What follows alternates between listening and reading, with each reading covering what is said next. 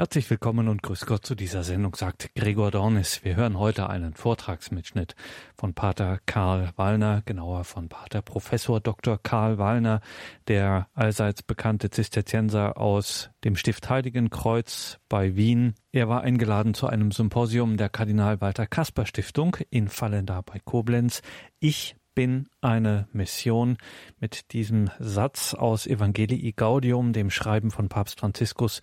Ich bin eine Mission. Damit war dieses Symposium in Fallenda übertitelt.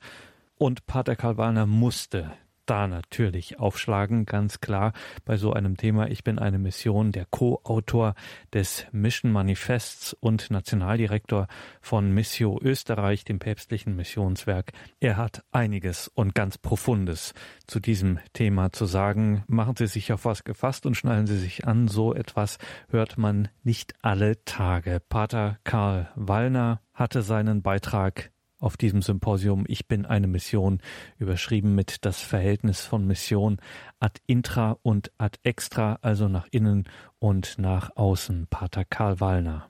Eminenz, liebe Bischöfe, liebe Schwestern und Brüder, bin sehr dankbar, dass ich hier über das Verhältnis von Missio ad intra und Missio ad extra reden darf. Ich werde sehr persönlich sprechen und auch die offene Sprache sprechen. Ich bin nicht für Diplomatie geboren, und es ist auch keine Zeit mehr für Diplomatie in der derzeitigen Situation der Kirche. Wir müssen Klartext sprechen. Ich beginne aber biografisch. Als ich mit 18 meine Berufung bekommen habe, Priester zu werden, und ich wollte vorher unbedingt Medizin studieren, etwas erfinden, wofür es mindestens den Nobelpreis gibt, um die ganze Welt zu retten durch medizinische Erfindungen. Als ich meine Berufung bekommen habe, Priester zu werden, war ich sehr überrascht, dass mich Gott in ein Kloster geschickt hat im Wienerwald. Ich wollte nämlich auch als Priester irgendetwas ganz Großes machen. Ja, man kommt da, sind auch Seminaristen hier, mit einer gewissen Naivität, nicht also jetzt komme ich und dann und so weiter und so fort. Mein Kloster Heiligenkreuz, und das möchte ich schon erwähnen, ist in gewisser Weise eine von Gott geführte Sensation, 1133 gegründet. Das besteht ohne Unterbrechung. Eine Spezialität für uns in Österreich, denn wir hatten eben keine französische Revolution, keine Säkularisation, wohl aber einen klosteraufhebungswütigen Kaiser, Josef II., aber der hat Handbillett dann Heiligenkreuz aus der Liste der aufzuhebenden Klöster rausgenommen. Wir haben auch 1683 überstanden, wo wir für drei Monate verlassen waren, weil die Türken uns gebrandschatzt haben und wir haben die sieben furchtbaren Jahre der Nazi-Diktatur überstanden. Wir bestehen ohne Unterbrechung. Wie ich eingetreten bin, hat mein Heimatpfarrer, der aus Holland stammt, gesagt, du wirst doch nicht so blöd sein und nach Heiligenkreuz gehen, die sind so konservativ, die singen noch gregorianischen Choral. Anmerkung, wir haben die Liturgie ganz des Zweiten Vatikanums und da wurden wir von anderer Seite oft gebäscht, eben nach Sumorum Pontificum. Äh, wir haben aber die Tradition, und es steht auch ausdrücklich im Zweiten Vatikanum, gerade dass die monastischen Gemeinschaften diese Liturgiesprache beizubehalten haben. Noch eine Anmerkung, wenn man drei Stunden miteinander singt, und beim gregorianischen Choral kommt es darauf an, mehr auf die anderen zu hören. Das furchtbarste Urteil, was du bekommen kannst, ist, wenn Jugendliche nachher kommen, voll cool, was ihr da singt. Und dich hat man so schön rausgehört, Pater Karl. Ja wenn man drei Stunden miteinander singt, dann wirkt sich das auch psychologisch auf eine Gemeinschaft aus. Damals hätte man nicht gedacht, dass wir mal 2008 mit einer CD in die Top Ten der Popcharts gehen und ich in Wetten das deshalb sitzen werde, um diese CD zu promoten. Also ich wurde da in dieses Kloster geschickt damals und wollte eigentlich Missionar werden und im Nachhinein muss ich jetzt sagen, das war schon sehr klug gedacht vom lieben Gott. Heute haben geprägte Gemeinschaften durch die Mittel der Medien mehr Möglichkeit auszustrahlen, als es Missionare hatten, die früher vereinzelt hinausgehen mussten. Das haben wir noch nicht realisiert in der Kirche. Die Medien drehen alles um. Ja? Und das müssen wir realisieren. Unsere Montagsmesse, die über EWTN übertragen wird, sehen mindestens 40.000 Menschen. So viel gehen am Montag live nicht in die Kirche äh, in, im ganzen deutschen Sprachraum. Ja, also das ist die Realität, die wir heute haben. Heiligenkreuz ist in sich von Gott einfach rausgehoben worden, ein bisschen als ein Antidepressivum. Wie ich eingetreten bin, waren wir 42, jetzt sind wir 101 und wir werden heuer sechs feierliche Professen haben, also dann sind wir 107. und so weiter. Wir haben in Bochum schon gegründet, 88. Wir haben heuer in Sri Lanka ein Kloster eröffnet und das Kloster Neuzelle in Brandenburg ist vielleicht auch bekannt, das aber noch viel Gebet und Gnade jetzt eben braucht. Dort sind ja nur sechs Prozent getauft im Süden von Berlin. Die Hochschule, das ist die zweite Wirklichkeit, die mich sehr prägt aber wo ich das Gefühl habe, sie war auch nur eine Episode. Also die Hochschule eben, die ich seit 99 leiten durfte, 1802 gegründet, nur für den eigenen Ordensnachwuchs. Seit 1976 ein externes Priesterseminar von Regensburg. Mittlerweile heißt das Leopoldinum. Und dann eben gewachsen durch verschiedene Umstände. Also das war eine sehr merkwürdige Geschichte die ich jetzt nicht ausführen möchte. Ich glaube, die Spezialität von Heiligenkreuz ist, dass wir auf etwas reagieren, das durch bloß akademische Theologie nicht bewältigt werden kann. Denn die Studenten, die zu uns kommen, die brauchen nicht nur gute Theologie, die brauchen ein Gesamtpackage von Glaubenserfahrung, von Lebenserfahrung im christlichen Glauben. Wir haben sehr viele Studenten, die kommen, weil sie irgendwelche Erlebnisse hatten. Ich habe einen zum Beispiel aufgenommen nach dem Weltjugendtag in Krakau ist er ausgestiegen mit 80 anderen Jugendlichen vor der Hochschule zu mir ins Rektorat. Ich glaube, ich könnte Priester werden wollen. Kann ich mal studieren. Ja? Also ein charismatisches Erlebnis. Und dann brauchen die Leute eben mehr als nur eben jetzt Information über den Glauben, sondern sie brauchen auch das gelebte Zeugnis. Und da hat sich so ein Campus einfach bei uns entwickelt, 15 Kilometer neben der äh, Metropole Wien. Und ich, ich zitiere hier immer die, die berühmte Multioptionalität, die wir heute ganz einfach faktisch in der Gesellschaft haben und die sich ja überall durchschlägt, dass man sich viele Optionen offen hält und sehr retardierend in den Entscheidungsprozessen ist. Wir haben das beim Heiraten ja auch hieß es früher, drum prüfe, wer sich ewig bindet, heißt es heute, drum prüfe ewig, wer sich bindet. Und, und das ist bei den Berufungen noch viel, viel dramatischer. Die Hochschule ist gewachsen. Wir sind aber in Heiligenrath gewisserweise an einem Ende angekommen, also mehr als monastisches Leben mit Jugendseelsorge, die wir sehr dicht dort haben, Gästebetreuung, Hochschule. Mehr geht einfach nicht in dem Wienerwaldtal. Deshalb habe ich es dann auch angenommen, wie 2016 die österreichischen Bischöfe mich den Papst vorgeschlagen haben, mich zum Nationaldirektor der päpstlichen Missionswerke zu machen. Auch weil ich das Gefühl hatte, also irgendwie, man kann da nicht ewig weitermachen im selben und es sind viele gute Junge da, Jugendseelsorger und so weiter. Das wurde alles abgegeben. Und ich, äh, vielleicht war der eigentliche Grund, ich habe es gerade dem Herrn Kardinal gesagt, dass ich zu viele Spenden für die Hochschule gesammelt habe und die Bischöfe das umleiten wollten. Aber ich muss sagen, es ist nicht ganz so leicht für die Weltmission Spenden zu sammeln, wie es äh, leicht ist für die Hochschule Spenden zu sammeln weil die Gläubigen wollen Zukunft für die Kirche hier haben, ja, ganz stark. Und deshalb bekommen wir sehr viele Spenden rein. Aber ich glaube, es wird gelingen. Ich werde darüber auch sprechen, dass wir diese dass wir diese Verbindung zur Weltmission brauchen. Wenn ich den Papst jetzt treffe als Nationaldirektor, das ist auch sehr hübsch, als äh, unter einem Theologenpapst durfte ich eine Hochschule leiten, die er nicht nur zur päpstlichen Hochschule erhoben hat, sondern 2007 auch persönlich besucht hat, die nach ihm benannt ist, Benedikt XVI. Und jetzt unter einem Missionspapst bin ich für seine, wie er immer sagt, Siete i miei, ja, ihr seid meine päpstlichen Missionswerke, sagt uns der Papst immer, nicht? Also unterlebt er immer auf. Äh, ich habe ihn achtmal getroffen in diesen zweieinhalb Jahren jetzt persönlich, das ist auch interessant. Er sagt uns immer ein paar Sachen, die immer gleich sind. Ja, Franziskus sagt uns, ihr seid keine NGO, das Spendensammeln ist nicht das Wichtigste. Beginnt mit der Mystik, mit dem Gebet. Habt neue Ideen, seid kreativ und lasst nicht so sein, wie es bisher war macht alles besser und anders. Ja? Ganz typisch, nicht? Und das fünfte ist, versetzt eure Heimat in eine missionarische Aufbruchstimmung. Und so habe ich das auch verstanden, diese Einladung zu diesem Vortrag jetzt eben hier. Schauen wir zunächst einmal auf die Weltkirche. Ich bin ein Dilettant, ich habe das nicht studiert, ich habe nur einfache Dogmatik studiert. Hansus von Balthasar war mein, ist mein großes äh, Vorbild und deshalb auch die Begegnung mit dem äh, protestantischen reformierten Raum, Karl Barth. Äh, ich verwende dieses Buch sehr stark, auf das wir auf einer Dogmatikertagung in Innsbruck gestoßen sind. John L. Allen, leider vergriffen, The Future Face of the Catholic Church, 2009 erschienen. Er ist ein amerikanischer Korrespondent des National Catholic Reporter Und er bringt in diesem Buch, das den deutschen Titel trägt, das neue Gesicht der Kirche, die Zukunft des Katholizismus, Thesen, die ich beeindruckend finde, verbunden mit unglaublich präzisem und starkem und vielfältigem statistischem Material. Das ist immer wichtig, dass man heute auch äh, Soziologie und Statistik und so weiter betreibt und davon spricht, über Zahlen. Äh, ich bin von ihm deshalb fasziniert, weil er 2009 einen Papst vorausgesagt hat, der eben jetzt aus den Ländern des Südens kommt. Er sagt das für 2050 voraus.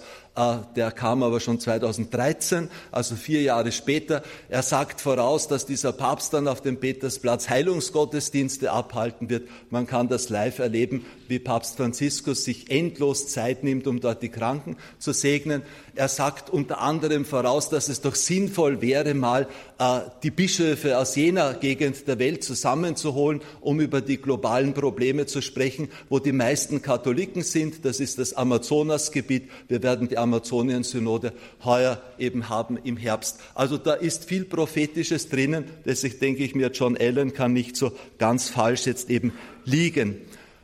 Er bringt auch die Situation in Europa, die meines Erachtens dramatisch ist, denn wir haben hier das Krisengebiet Nummer eins der Kirche, dass man zum Beispiel daran sieht, dass die Zahl der Priesterberufungen in den letzten drei Jahren das erste Mal statistisch runtergeht.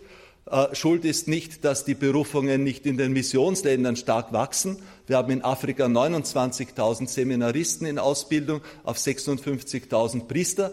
Aber wir haben eben jetzt das Phänomen, dass in Europa eine Generation von Priestern einfach abtritt. Und unser Priestermarkt ist eben, wie allen bekannt ist, ja dramatisch.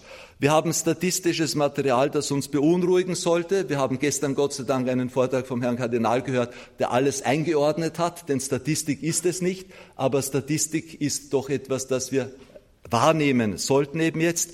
Wie ich geboren worden bin, äh, 1963, waren 87 Prozent der Österreicher katholisch, jetzt sind es 58 Prozent. In Wien, wo ich jetzt bin, sind es nur mehr 38 Prozent. Und das geht sehr, sehr schnell nach unten eben jetzt. Uns hat faktisch in den letzten Jahren hier in Europa nur die gestiegene Lebenserwartung gerettet. Also das muss man ganz realistisch sagen, wenn man sich die Statistik oder die, den Altersschnitt auch der Spender zum Beispiel bei Missio anschaut.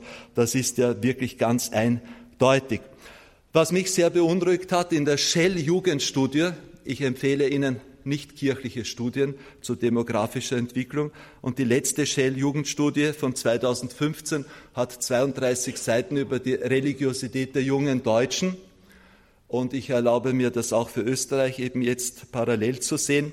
Und dort wird eben analysiert, dass von den jungen katholischen Deutschen nur neun Prozent beten. Also das sind die, die in der Kirche sind. Und von denen beten nur neun Prozent. Ich glaube, Johannes Hartl wird das heute am Nachmittag ja sagen. Wir haben als erste These des Mission Manifest eine persönliche Beziehung zu Jesus Christus. Ich sage dazu, dass wir nicht erwarten, dass jeder eine Mutter Teresa sein wird von den zukünftigen Katholiken, aber wir brauchen ein qualitatives Christentum, das aus dieser Beziehung zu Jesus Christus auch lebt und das ist derzeit nicht vorhanden.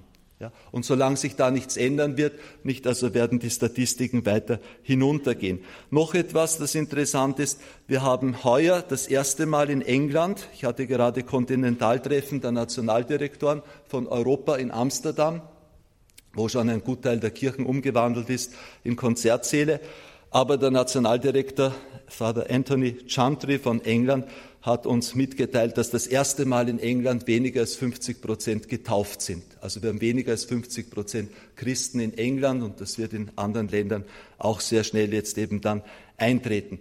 Das Erste, was wir brauchen, wenn wir über Mission reden, ist Realismus. Ich werde oft kritisiert, wenn ich solche Sachen jetzt eben sage, das ist so pessimistisch und Gott wird schon eingreifen. Ja, ja, das ist, das ist das Instrument dazu, ja, Sacramentum Mundi, um einzugreifen, nicht? Also Sacramentum wird vom heiligen Thomas formuliert als eine formale Wirkursache, nicht? Also das ist die Kirche. Also wir sind die Truppe, die Gott eben ausgeschickt hat, damit eben jetzt Jesus Christus in seinem Heilswirken in die Geschichte hineinkommt. Das sind wir. Ja? Also wir, wenn wir, wenn wir, dieser furchtbare Gnadenfatalismus, ich weiß nicht, wo der herkommt, nicht? also das ist wie Raumschiff Enterprise, wir beten jetzt und dann beamt Gott die Zukunft der Kirche runter. Ja? Also wo steht das? Nur beten. Ja? Also ich bin Mönch, ich bete drei Stunden am Tag, wenn ich im Kloster bin. Also wir brauchen mal diesen Realismus, wir brauchen auch den Schmerz über die Situation hier. Also, also man muss auch darunter leiden. Ja, wenn einem das nicht wehtut, was ist das dann für eine Glaubensüberzeugung, für eine Liebe eben jetzt zu Jesus? Was ist das, was habe ich da an, an wenn im Management spricht, nicht, was habe ich für eine Produktüberzeugung? Ja, wenn es mir wurscht ist, ob die anderen eben jetzt auch diese Freude, die mich erfüllt, teilen oder nicht. Ja, also den Schmerz mal zulassen. Wenn man zugleich in die Weltkirche schaut, und ich nehme exemplarisch Afrika jetzt heraus, nach den Zahlen des Annuario Pontificio 2019, das vor drei Wochen erschienen ist. Äh, die Kirche in Afrika war vor 100 Jahren, machte die nur ein Prozent eben jetzt der katholischen Kirche aus. Heute, äh, damals waren 65 Prozent in Europa und vor 100 Jahren waren nur zwei Millionen Afrikaner äh, katholische Christen. Heute sind wir 230 Millionen und die Kirche boomt dort ich weiß nicht, wie das bei Ihnen ist, aber in Österreich haben wir bereits in hohen kirchlichen Funktionen nigerianische Priester als Dekane eben jetzt, die andere jetzt eben leiten. Ich habe schon gesagt, wir haben 52.829 Priester, 71.000 Ordensfrauen, Tendenz stark steigend in äh, 29.000 Priester, Studenten. Wir müssen da auch schauen, dass die Ausbildung gewährleistet wird. Das ist unsere Aufgabe. Misse Österreich hat allein seit 1980 haben wir 25.800 Priester die Ausbildung, Priestern die Ausbildung finanziert. 82 davon sind bisher Erzbischöfe und Bischöfe. Wir haben 6.476 Krankenhäuser, 53.000 Schulen, auch in Ländern, die mehrheitlich muslimisch sind, etwa Senegal, wo meine erste Berufsreise hingegangen, Besuchsreise hingegangen ist hat auf 5% Katholiken dort äh, 35% der Bildungseinrichtungen betreut. Das wird hoch geschätzt. Deshalb gibt es im Senegal auch eine große Harmonie zwischen dem Islam und zwischen dem Christentum. Äh, wir selbst haben von Missio deshalb auch Projekte. Wenn uns ein Bischof darum bittet, bauen wir auch einem muslimischen Dorf einen Brunnen. Ja, das ist sehr gut für das Verhältnis untereinander oder bauen eine Schule und so weiter. Das ist einfach gut. Allerdings hatte ich dort auch im Senegal 2016 ein persönliches spirituelles oder dogmatisches Problem, denn wir waren eingeladen bei einem äh, einem Führer einer muslimischen Bruderschaft von 45 Millionen Muslimen. Und der hat, also hat's wie ein Papst, also das war wirklich also eine Audienz. Wir mussten zwei Stunden warten und das war ein richtiger Palast. Und dann wurden wir vorgelassen und ein sehr betagter spiritueller Mann, ein Kreis mit fünf Frauen übrigens. Ja, gut. Also auf jeden Fall. Äh, aber es war eine sehr eindrucksvolle Begegnung, hat geheißen, der hat, waren auch die Bischöfe mit, der hat ein paar Minuten Zeit für uns, es war dann über eine Stunde. Der hat nur geredet über die islamischen Hassprediger, die von Saudi-Arabien geschickt werden. Ja? Der hat uns am Schluss gebeten, es war auch unser Referatsbischof von Österreich mit dort, er hat uns am Schluss gebeten, wir sollen jetzt mit ihm beten, dass die Hassprediger nicht weiter ins Land kommen. Dann habe ich mir überlegt, kann ich mit einem Muslimen beten? Also, ich weiß nicht, Herr Kardinal, ich habe mich dafür entschieden, mit ihm zu beten, dass die saudi-arabischen Hassprediger nicht weiterkommen. Aber das wäre ein eigenes Thema eben jetzt, weil ich die Situation in Afrika auch sehr anders wahrnehme durch meine Besuchsreisen, als man sie jetzt eben vom Hören sagen oder durch das, was die Medien bringen, jetzt eben kennt, etwa die furchtbare Hegemonie von China, nicht, die wir in allen Ländern dort haben, die sich dort Roboter, Arbeiterstaaten jetzt eben schaffen, nicht und ohne moralischen Hintergrund, die EU und so weiter, wir kommen immer mit der Moralkeule, das tut China nicht, die wollen einfach materialistisch dort äh, eben jetzt abgrasen und so weiter und so fort. Äh, ich habe dort sehr Aufregendes auf meinen sieben Berufsreisen jetzt eben erlebt, vor allem eine große Lebendigkeit, die ganz, also Ich sage, ich lebe seit zweieinhalb Jahren in einer völlig neuen Kirche. Ich durfte in Heiligenkreuz wirklich an einem Ort des Lebens bisher sein nicht? Und jetzt in einer neuen Weise eben durch dieses Andocken an die Weltkirche. Freilich macht das den, den Kontrast und den Schock dann zu dem, was ich jetzt in meiner neuen Lebenssituation in Wien erlebe, also nochmals größer eben jetzt. Äh, wenn du zum Beispiel in Sri Lanka äh, bei einem normalen Sonntagsgottesdienst musste ich 600 Kinder durch Handauflegung segnen. Ja, also da kriegst du einen Bandscheibenvorfall. Also das ist dann auch anstrengend, das Ganze und so weiter, nicht? Und natürlich, die haben eine andere Dynamik und äh, das lässt man beim John Allen, also der analysiert das meines Erachtens sehr gut, auch andere Zugangsweisen. Denen sind andere Dinge wichtig im Glauben als uns. Die Liturgie muss dort einfach anders sein, weil die Mentalität anders ist. Es gibt, ja, also ich habe einen Freund, das ist ein Turkana, der stammt aus Kenia, dort gibt es im Norden eben den Turkana-See. Er schaut aus wie ein Maasai, ist fast zwei Meter groß, studiert in Rom, äh, war dort Pfarrer, ist mit 14, hat einen Löwen getötet, da war er noch äh, Moslem dann ist er getauft worden und wirklich ein prachtvoller, ein prachtvoller Priester. Und ich hatte ihn äh, zu Silvester bei uns in Heiligenkreuz, wo wir so einen wirklich auch für uns groovenden Silvester-Jugendgottesdienst haben. Ja, und er hat sich dann, saß neben mir bei dieser Messe äh, vor Mitternacht und hat sich dann zu mir geneigt und mich gefragt, Vater Karl, is this a funeral? Ist das? also das war dann, das war dann schon auch ein, ein, ein Schlag ja, und eine Enttäuschung. Ja. Ich, also ich muss aber dazu sagen, ich erzähle diese Sachen gerne, auch weil ich für Missio Werbung machen muss. Aber natürlich, man darf auch nicht sozialromantisch sein. Man sieht dann, also die haben andere Probleme. Das sieht man auch. Jedenfalls ist es eine Kirche, die jung ist, die dynamisch ist und die wachsend ist. Der Kardinal von Nairobi hat uns gesagt, es gibt uns hier erst 110 Jahre. Wir brauchen euch. Wir brauchen auch eure Theologie. Karl Rahn hat einen tollen Aufsatz geschrieben, schon in den, äh, in den 60er Jahren, äh, über, über die Bedeutung eben jetzt, was Weltkirche bedeutet und dass wir Europa nicht so schnell abstreifen jetzt eben können. Quantitativ spielen wir immer weniger Rolle. Wenn man die Katholiken, 22 Millionen in Deutschland meines Wissens, 5 Millionen, wir sind wieder um 1,1 Prozent geschrumpft in Österreich, da kommen dann, dann kommen immer die Pressesprecher der Bischöfe, Kirche in Österreich stabil. Ja, 1,1 Prozent. Wenn wir 1,1 Prozent Wirtschaftsschrumpfung hätten, dann wäre das der Megagau. Ja? Und wenn man eben jetzt Statistik kennt, wenn etwas 1,1 Prozent pro Jahr jetzt eben schrumpft, dann hat es sich in 18 Jahren halbiert. Das ist dramatisch, was sich da tut. Ja, also die Statistik sollte uns, wie gesagt, eben jetzt diesen Schmerz bereiten, der uns dann anstachelt, missionarisch zu werden. Äh, wenn man das zusammenzählt, noch, dann noch die zweieinhalb Millionen Schweizer dazu, äh, dann kommt man auf genau 2,9 äh, Prozent der Weltkirche. Wir sind 1,31 Milliarden. Ja, also nur damit man statistisch einordnet, das sagt nichts über die Bedeutung des äh, deutschsprachigen äh, Katholizismus für die Gesamtkirche, aber es ist doch eine Zahl, die irgendwie signifikant ist. Was wir, was wir einmal dringend brauchen, auch um missionarisch gesinnt zu sein, und das ist auch die große Idee von Papst Franziskus, äh, wir brauchen ein Hinschauen auf die Weltkirche. Wir brauchen ein Hinschauen auf die Ränder, die vielfach eben Orte sind, wo die Kirche gerade wächst oder wo sie in besonderen Situationen sind. Also ich sage, ich kann gar nicht irgendwo an exotischere Orte fahren. Papst Franziskus war schon immer dort. Du kommst nach Myanmar, er war schon dort. Du kommst in die Zentralafrikanische Republik, er war schon dort und so weiter. Ah, vielleicht ist euch das aufgefallen nach der Reisepolitik von Papst Franziskus. Er geht immer an die Ränder.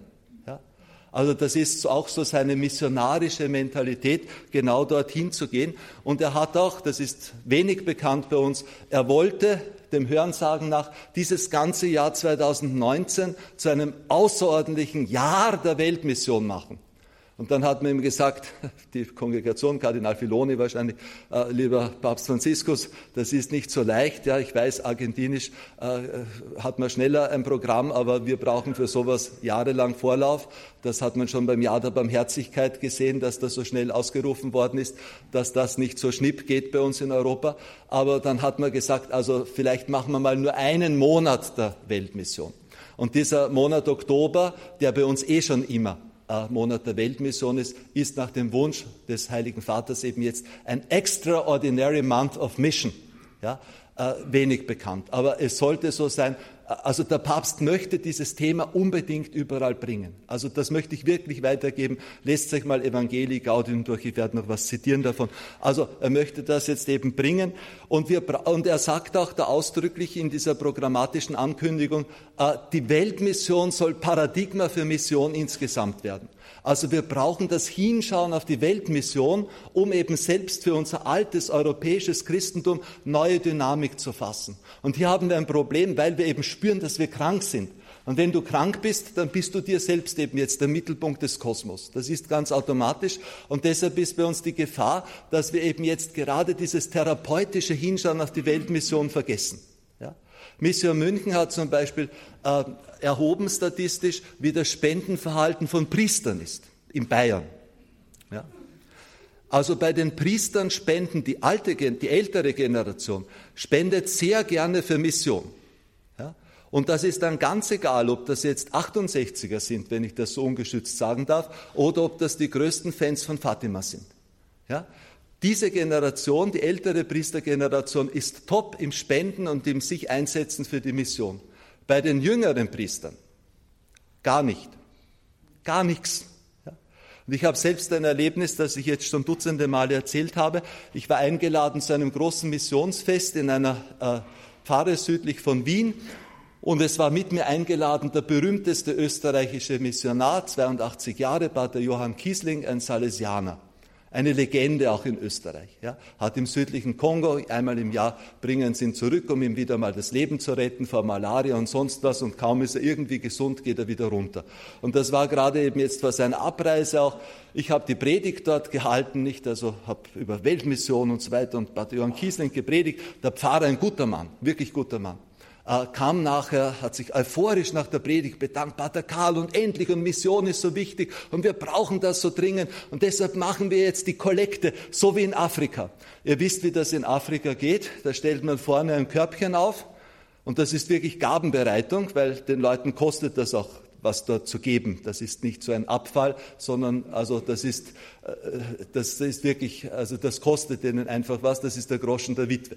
Und dann grooven die, die sich so vor, da wird gesungen, dauert mindestens eine Viertelstunde, dann grooven sich die so vor, eben jetzt unter Gesängen zur Gabenbereitung und dann wird da in das Körbchen gehalten. Ja, das, genauso machen wir das und wir kommen jetzt alle vor und werfen da großzügig ein, denn heute ist die Sammlung für unsere neuen Kirchenbänke.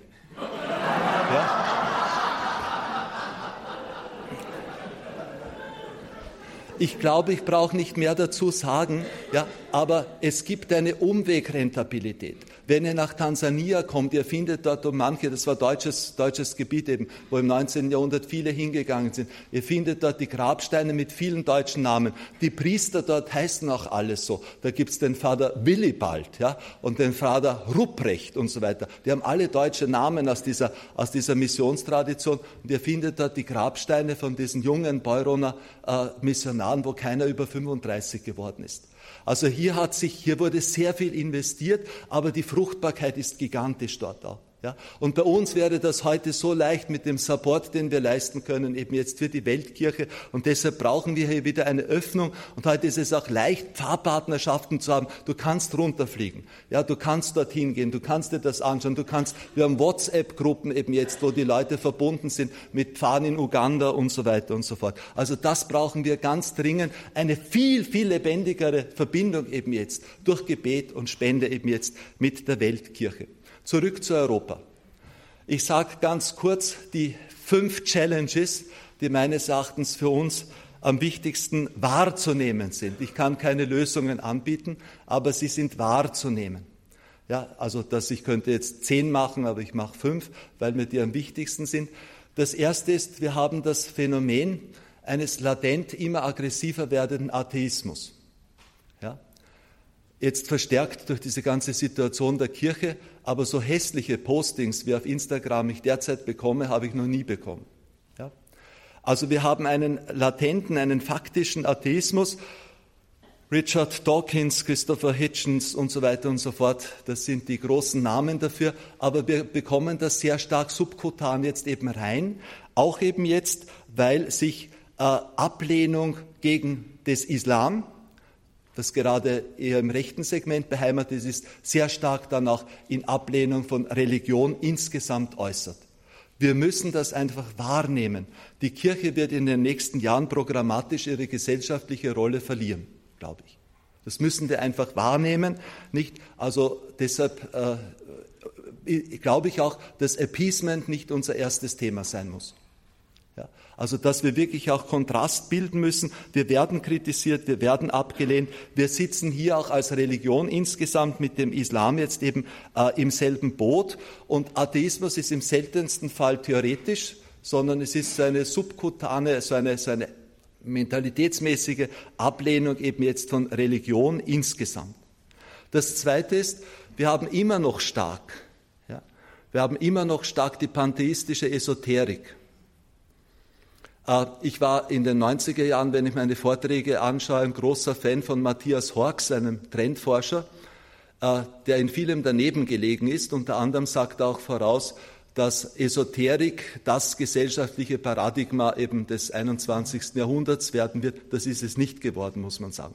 Er ist trotzdem ein toller äh, Soziologe, ein toller Trendforscher, weil er ein Buch geschrieben hat, warum er als Deutscher nach Österreich gezogen ist und warum es da schöner ist. Ja. Äh, ich weiß nicht, ich habe meine Studenten alle in den Film Avatar von James Cameron geschickt. Das war der erfolgreichste Film, weit erfolgreicher als Titanic. Und da haben sie genau diesen Biozentrismus, den Trevermann vorausgesagt hat. Dort ist das Leben an sich eben jetzt die Göttin, die Ewa. Und es wird hin und her geswitcht auf materialistische Weise zwischen diesen Kreaturen, zwischen der Erde dort auf diesem Planeten, Avatar und so weiter und so fort. Es werden vier weitere Folgen von Avatar derzeit gedreht. Ja?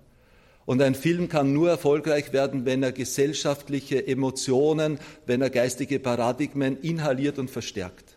Ja? Wir haben das ganz stark. Der Österreicher Mark Elsbeth wird derzeit ganz populär, drei Bestseller geschrieben. Einen habe ich gelesen, Blackout wo es um die Reduktion der Menschen geht, um das Leben als solches zu erhalten. Das ist ein großes Thema, das kommen wird. Auch der letzte, äh, wie heißt der Typ mit, dem, mit diesem äh, Inferno, der Typ, äh, äh, äh, genau, also der hat, der hat auch, das letzte war, war dieses Thema auch, Reduktion der Menschheit, um das Leben als solches zu retten. Da gibt es in Avatar eine ganz große Anbetungsszene des Baumes, nicht, die gar nicht skurril ist. In Heiligenkreuz haben wir äh, fünf große Platanen, die sind zwar erst in der Pubertät, weil sie erst 170 Jahre alt sind, die werden 600, 700 Jahre, aber die sind schon riesig, da braucht man fünf Leute, um den Stamm zu umfassen. Und wir sehen jeden Tag Menschen, die nicht in der Kirche beten, sondern, äh, sondern die Platanen umarmen. Ja? Also das bleibt da. Ich sage auch, das ist auch ein Hinweis für uns, weil wir salvatorische Defizite haben. Ja? Also wir bringen nicht mehr rüber, was wir den Menschen an Heil bringen. Wir machen aus dem Christsein einen Masochismus.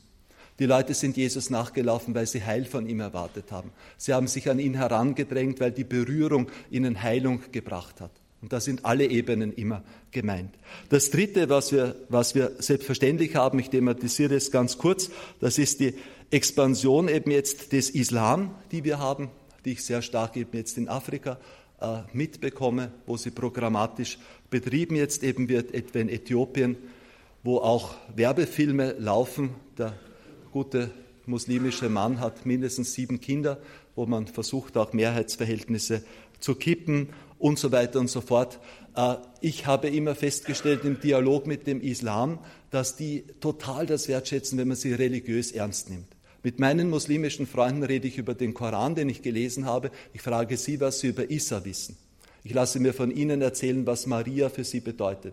Ich lasse mir von ihnen sagen, warum man denn den Ramadan feiert. Denn am Ende des Ramadan steht ja die Herabkunft des Koran und so weiter und so fort. Die schätzen das total, auch wenn man sie respektiert. Ich muss aber auch sagen, dass ich sehr viele Muslime habe, die zu mir kommen und die in Taufvorbereitung gehen. Also das ist einfach wirklich wichtig. Ich würde sagen, den Islam realistisch beurteilen und auf jene hören auch die Erfahrungen mit dem Islam jetzt eben haben, aber keine Feindbilder aufbauen. Das vierte, die innerkirchliche Blockade. Da könnte ich viele Dinge nennen, ich bin nicht der Manfred Lütz, aber eine Blockade habe ich sehr stark in meiner Praxis festgestellt oder wenn es um Mission äh, geht, sehr stark bei Menschen, die Zukunft wollen, die haben eine Blockade. Das ist zwar sehr ehrenhaft, äh, dass diese Blockade existiert, denn sie hat etwas mit unserer Katholizität zu tun, mit unserem Universalismus, dass wir eben wirklich immer auf das Ganze schauen, Kataholon. Aber dieser Universalismus bedeutet dann in den Lösungen, die man sucht, ich brauche jetzt die Lösung. Und wenn das durchgesetzt ist und wenn sich der Papst, die Bischöfe, der Pfarrer dazu bekehrt haben, dann wird alles wieder gut sein. Verstehen Sie, was ich meine? Und da gibt es eben verschiedene Konzepte, je nach kirchenpolitischer Anschauung. Das kann eben jetzt in Rückkehr zu traditionellen liturgischen Formen sein. Und wenn wieder alle und dann oder auf der anderen Seite die üblichen Themen, die wir in der Mehrheitsöffentlichkeit jetzt eben haben. Und diese Lösungen bringen gar nichts, weil sie nicht substanziell sind. Ja, das ist eine große Blockade. Unser Herr Jesus Christus, gestern haben wir, die, haben wir den Vortrag von Kardinal Kasper gehört, er hat mit einzelnen Personen begonnen. Also Mission beginnt im persönlichen Gespräch, Auge in Auge. Er sah ihn an und weil er ihn liebte, sagte er zu ihm. Ja, eine berühmte Stelle aus dem Markus-Evangelium. Also das geht nur ganz persönlich. Alle Bewegungen, alle Orden sind nicht entstanden, weil einer eine zündende Idee hatte und am nächsten Tag waren Tausende versammelt, ja, sondern ganz im Kleinen, im Persönlichen und im Privaten. Ja. Deshalb ist dieses Wort, ich bin eine Mission, ja, muss ich auch sagen, du bist für mich eine Mission. Jeder, der mir geschickt wird, dem ich begegne, ist für mich Mission. Aber da, da kann dann Gott jetzt eben wirken. Das ist das vierte, diese Blockade. Da könnte ich andere Blockaden auch noch nennen. Und die fünfte Herausforderung für uns ist die Attraktivität der Freikirchen, die bei uns quantitativ nicht so ins Gewicht fällt, weil wir das nicht so merken. Die wachsen sehr stark bei uns, aber man merkt es deshalb nicht so, weil wir insgesamt nicht so viele sind. Sie kriegen bei uns aber die Jungen. Ja. Also das kann man sehr schön an Zahlen jetzt eben nachweisen.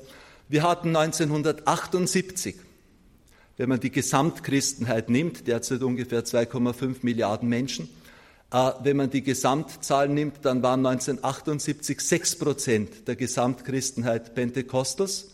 Jetzt sind es 26 Prozent. Also mehr als ein Viertel. Das ist gigantisch, weil das ist nämlich, wenn man die gesamte Orthodoxie und den gesamten anglikanischen Konfessionsbereich zusammenzählt, ist das mehr als dieser Bereich. Ja? Also das ist einfach wirklich beachtlich. Also wir müssen hier hinschauen. Wenn Sie ins Internet gehen, Sie wissen, was für Entschuldigung, vorurteilshafte Seiten man dort gegenüber der katholischen Kirche, dem Papsttum, den Sakramenten, der Marienverehrung und so weiter jetzt oft findet. Aber es gibt auch, glaube ich, die ökumenische Notwendigkeit hinzuschauen, warum die so wachsen. Es gibt irgendwo das Wort des Herrn, das wir ernst nehmen sollten. An ihren Früchten werdet ihr sie erkennen. Und zum Beispiel eines, das ich mir offen zu sagen traue, bei den Freikirchen, bei meinen Freunden in den Freikirchen habe ich äh, immer festgestellt, sie gehen nicht in die Kirche, weil man in die Kirche geht. Ja, das ist der normale Katholik, geht in die Kirche, weil er in die Kirche geht. Ja, fragen Sie einen Katholiken, warum sind Sie heute gekommen?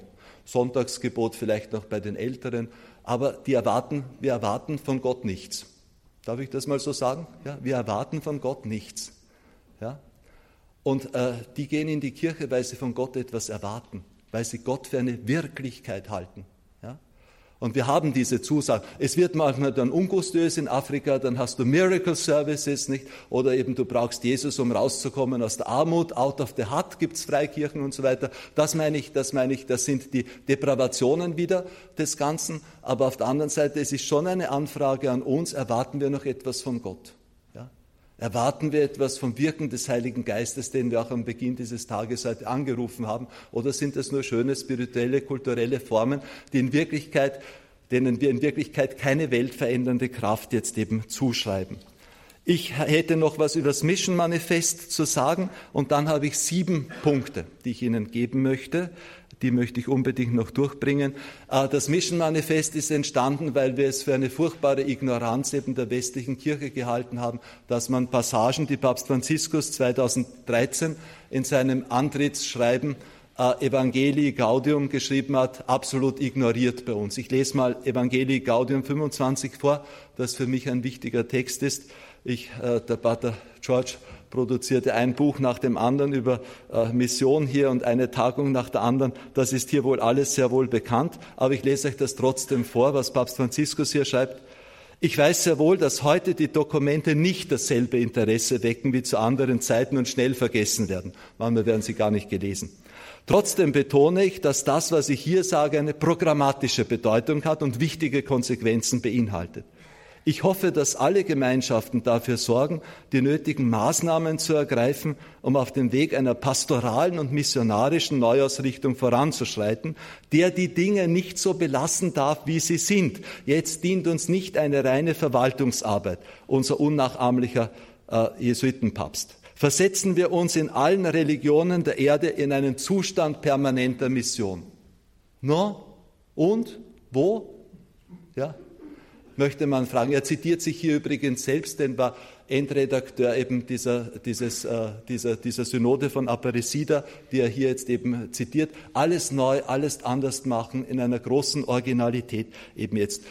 Und wir wollten nicht eine Unterschriftenaktion mit dem Mission Manifest machen. Wir wollten fragmentarisch einfach sagen, Pesch, ja, was ist da los? Ja, also wir wollen. Jede These beginnt mit, jede These behandelt ein Defizit. Das, was vorhanden ist, haben wir nicht behandeln wollen. Ja, aber da könnten, dann wird, kommt kein Manifest raus, sondern dann kommt wieder ein Enzyklika mit 280 Artikeln raus, sondern ein zehnthesiges Manifest einfach, ja, um einen Fingerzeig zu machen. Wir dachten auch, dass es das gewesen ist. Wir sind jetzt überrascht, dass es im akademischen Raum, allerdings nur in Deutschland, und in der Schweiz einen gewissen Widerstand hervorruft. Da sind wir ehrlich gesagt überrascht. Ich habe gerade erst in Frankfurt diskutiert.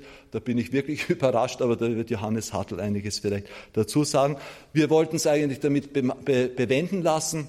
Dann hatte ich noch die Idee, fahren wir zum Papst runter.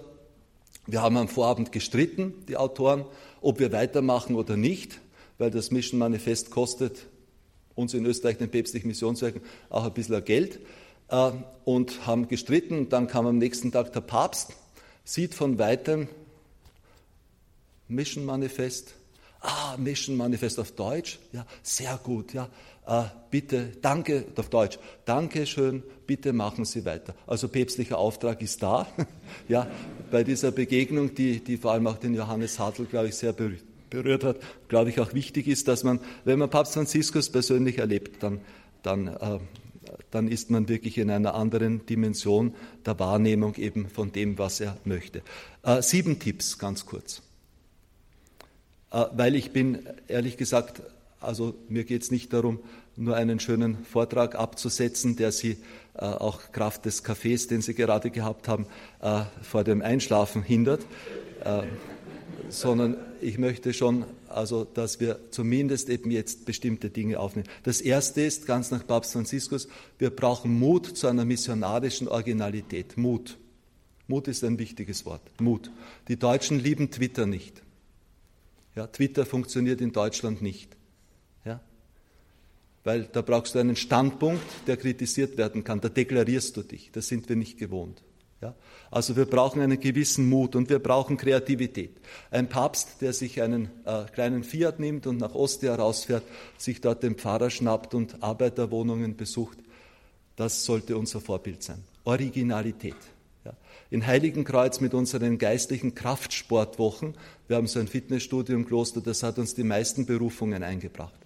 Ja, ja das äh, war eine Folge meiner Midlife Crisis und vom Florian Henkel Donnersmark, der hat es eigentlich gegründet, wie er den Os das Oscar-Drehbuch bei uns geschrieben hat.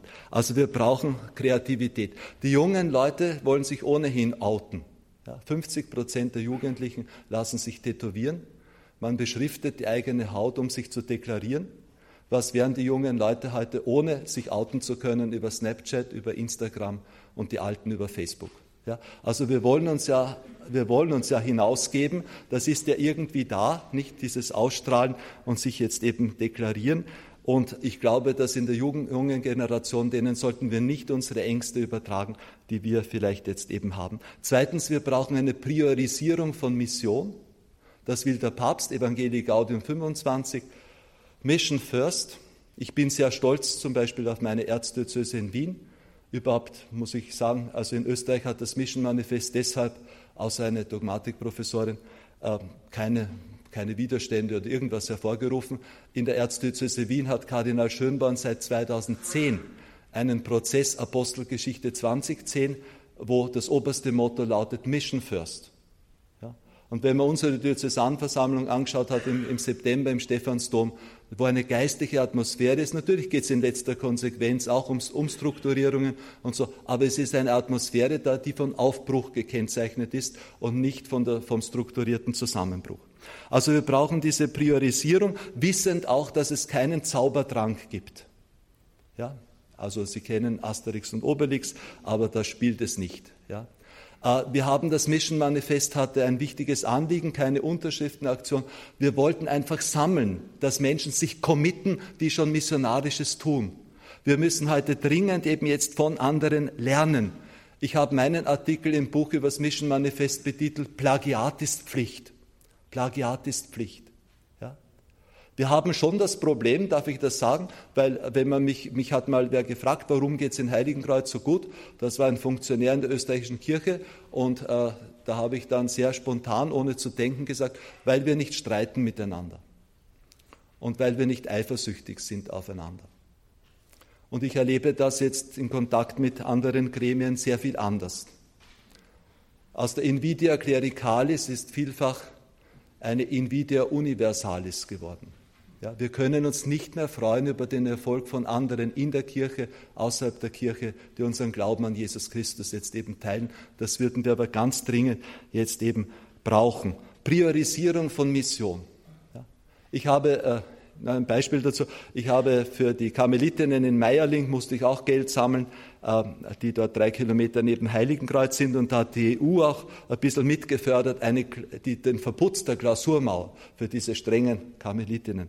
Und dieses EU-Projekt, wie wir das eingereicht haben, gab es dann Formulare, die auszufüllen waren. Und die erste Frage lautete, ist das Projekt gendergerecht? Ja. ja. Also nur um zu sagen, wie andere Institutionen sehr wohl ihre Prioritäten setzen, aber machen wir in unserem Pfarrgemeinderäten, in unseren Gemeinschaften, haben wir diese Frage überhaupt im Kopf? Ist das Projekt, was wir machen, wo wir jetzt viel Geld sammeln, wo wir priorisieren, wo wir, ist es missionarisch, ist es nachhaltig? Das, das ist, glaube ich, gemeint, das will Papst Franziskus. Drittens, wir brauchen für die jungen Menschen vor allem Hotspots der Glaubenserfahrung. Bei dieser gigantischen Heiligenkreuz ist ja auch nur deshalb so, weil wir sind ja ganz normal. Heiligenkreuz ist genauso heute, wie ich, wie ich 1983, 82 eingetreten. Nicht, aber es sind rundherum sind Wüsten entstanden. Und darum ist dieses, dieses Kloster plötzlich so ein bisschen zur Oase geworden. Nicht? Also wir, wir brauchen in dieser Situation Hotspots der Glaubenserfahrung. Das war, Papst Franziskus ist der Hinausgehende. Ich erinnere aber, dass Papst Benedikt bewusst, schon ganz anachronistisch, hat er 2005 den Namen Benedikt gewählt. Er hat gesagt, weil es in Bayern so viele Klöster gibt. Ja.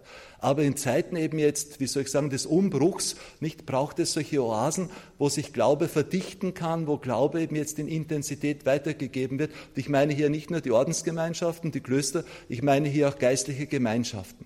Junge Leute brauchen Hotspots, wo sie online gehen können, wo sie Zeugenschaft eben jetzt erleben können. Bei den Klöstern, wir boomen gerade. Ja, also es gibt Klosterführer und, und Angebote äh, ohne, ohne Ende, aber wir brauchen sowas auf breiterer Ebene.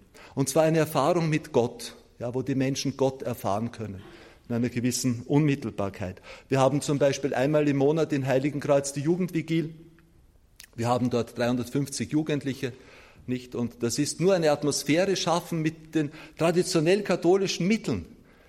Man braucht heute für die Jugendlichen nicht irgendwie super originell was mit äh, erfinden, sondern abgedunkelter Kirchenraum, Prozession durch den Kreuzgang, Kerzen, ja, ein gesetzten Rosenkranz, dass man ihnen sagt, jetzt denkst zehnmal an jemand anderen und betest dazu, gegrüßet seist du Maria, wow, cool, ja, und so weiter. Äh, und äh, Anbetung, eine Viertelstunde, freies Gebet, Lobpreis, meistens mit den Liedern, die eben da aus dem freikirchlichen Bereich jetzt eben kommen. Oh, ich, das Beispiel muss ich noch erzählen, weil es so lustig ist. Nicht? Und ganz am Anfang, wir haben viel Weihrauch, abgedunkelt und Anbetung, Weihrauch und dann und so weiter, viel Weihrauch und wusch, wusch und so, das steigt auf. Ne? Und nachher, nachher kam dann ein Jugendlicher zu mir und sagt, Pater Karl, ihr seid das modernste und coolste, was überhaupt gibt. Ihr habt hier sogar wie in der Disco Bodennebel. Ja?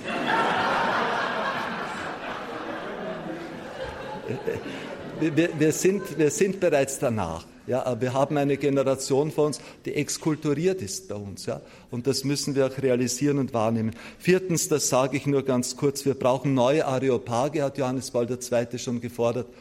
Wir brauchen Verkündigungsmedien. Wenn ich in der U-Bahn fahre, äh, ich werde nicht mehr beachtet, ja, was mir nicht wehtut. Ja, aber ich falle nicht mehr auf in meinem Ordensgewand, weil mich niemand mehr anschaut. Es schaut überhaupt niemand mehr. Es sitzen alle und wischen in ihren Smartphones herum. Ja, die Menschen sind im digitalen Raum, sie sind in den Medien, das werden wir nie wieder wegbekommen. Und wir brauchen dort Verkündigungsmedien. Das Fernsehen wird Leitmedium bleiben. Aber warum lässt man es privaten Initiativen wie KTV, wie EWTN, wie BibelTV, warum macht man nicht mit dem vielen Geld, das wir noch hätten in unseren deutschsprachigen Kirchen, ein wirkliches Verkündigungsmedium? Warum traut man sich so etwas nicht? Professionell eben jetzt. Nicht, aber nicht ein Berichtsmedium. Es geht wirklich um Verkündigung, da ist ein Unterschied. Korrekt berichten und verkündigen, da ist ein Unterschied. Wie, wie lebt die Kirche in Afrika? Sie haben in Nigeria, äh, wo ich das erste Mal unten war, sechs Kanäle von Freikirchen. Ja? Die katholische Kirche hat dort, man hört gerne zu. Ja? Und äh, warum ist das bei uns nicht? Also da gibt es vieles eben zu sagen. Fünftens, wir brauchen dringend auch binnenmissionarische Bemühungen ad gentes wir haben so viele Menschen bei uns eben jetzt schon seit Jahren durch die Migration jetzt noch einmal deutlicher geworden, die Christus nicht mehr kennen. Ja, der Begriff Neuevangelisierung und Mission verschwimmt völlig. Ja. Und wenn man das selbst erlebt hat, äh, Papst Franziskus nennt dieses sein Schreiben Evangelii Gaudium. Lesen Sie es durch. Woher kommt die Freude am Evangelium? Das ist nicht irgendeine Freude. Die Freude kommt an der Fruchtbarkeit, an der Weitergabe. Und jeder hat das mal erlebt, wenn er mit, von jemand gefragt wird, ein Glaubensgespräch, der ganz fern ist und so weiter, was das für eine innere Motivation von, für einen bedeutet, wenn man da etwas weitergeben kann, wenn man das Gefühl hat, ich habe dem jetzt geholfen, der, der äh, am Flughafen, ja, ich könnte euch da Geschichten erzählen. Ja, ich möchte euch nur eines vorlesen, weil wir dazu auch eine missionarische Spiritualität eben jetzt brauchen würden.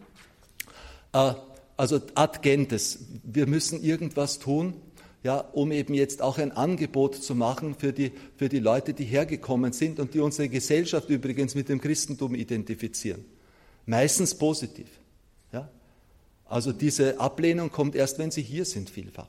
Ja, wenn man sich diese Untersuchungen anschaut dazu. Nicht? Äh, und das, in Persien zum Beispiel, im Iran sind im Untergrund eine Million getauft. Persien hätte das Potenzial, ein christliches Land zu werden.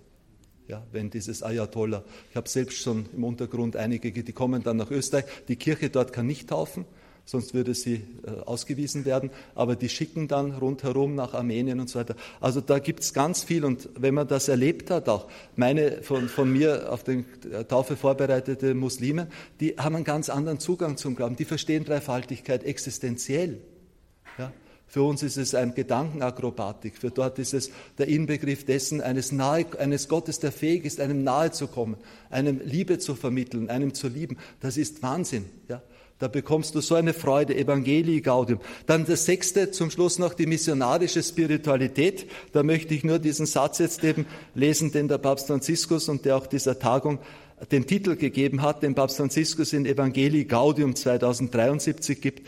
Äh, Pater George hat ihn gestern schon zitiert. Ich bin eine Mission auf dieser Erde und um ihretwegen bin ich in dieser Welt.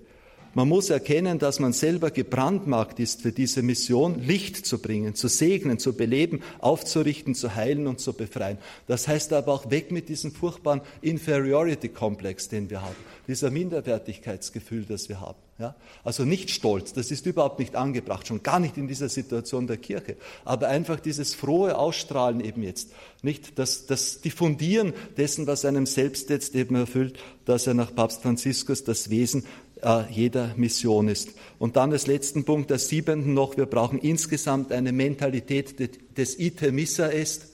Ich kann gar nicht oft und genug über die Übersetzungen des Ite Missa est polemisieren. Ja? Ich bin aber nicht allein, auch schon Johannes Paul II. hat eine Neuübersetzung gefordert. Papst Benedikt XVI. hat Vorschläge gemacht. Es gibt auch Variationsmöglichkeiten. Das war der Schlussruf der Messe, nicht? Ite, missa est, Deo gratias, nicht?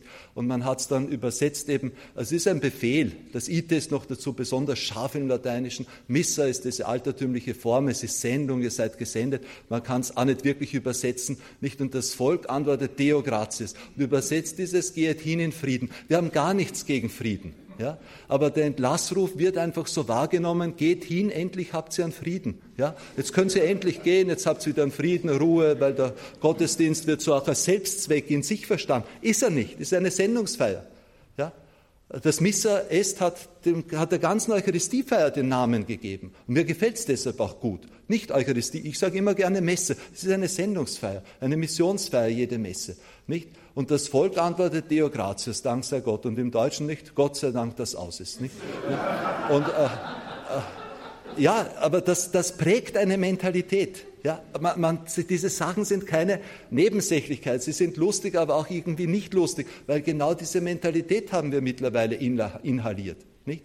Weil also der Gottesdienstbesuch ist nicht das letzte Kriterium äh, der Christlichkeit einer Gemeinde auch letztlich, aber es ist ein notwendiges Mittel, um eine Gemeinde jetzt eben in diesem hinausgehenden, das Christentum nach außen an die Ränder tragenden äh, Mentalität jetzt eben zu erhalten. Das ist es, was ich euch sagen möchte. Ich fasse zusammen. Missions, Mission, Blick auf die Weltmission, selbst eben jetzt missionarisch sein wollen, ist die Verjüngungskur, die wir alle hin zu einem fröhlichen und ausstrahlenden Christentum brauchen. Vielen herzlichen Dank.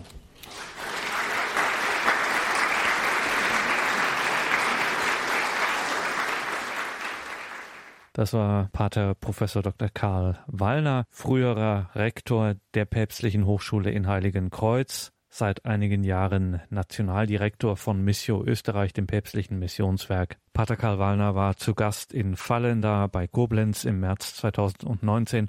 Die dortige Kardinal Walter Kasper Stiftung hatte zu einem Symposium eingeladen. Ich bin eine Mission. Die Technik während dieses Symposiums hat Kirche in Not besorgt und Kirche in Not hat uns auch dankenswerterweise diese Mitschnitte hier zur Verfügung gestellt. Ein herzliches Vergelt's Gott an das päpstliche Hilfswerk Kirche in Not. Liebe Hörerinnen und Hörer, diese Gedanken oder sagen wir besser dieses Feuerwerk des missionarischen Eifers von Pater Karl Wallner können Sie natürlich auf einer CD nachhören, ganz klar. Das steht dann auch in Kürze in unserer Mediathek auf horeb.org beziehungsweise in der Radio Horeb App. Danke Ihnen allen, dass Sie hier mit dabei sind, dass Sie jetzt hier auch dranbleiben zu nachgehört um 21.30 Uhr und dass Sie dann auch mitbeten um 21.40 Uhr in der Komplet, dem Nachtgebet der Kirche. Immer wieder eine besondere Erfahrung, wenn wir hier in dieser großen Gebetsfamilie des Radios miteinander und füreinander im Gebet vor Gott dann treten können. Danke und vergelt's Gott Ihnen allen. Ich darf mich an dieser Stelle am Mikrofon verabschieden. Freue mich, wenn wir dann gleich im Gebet miteinander verbunden sind. Alles Gute und gottesreichen Segen wünscht ihr, Gregor Dornis.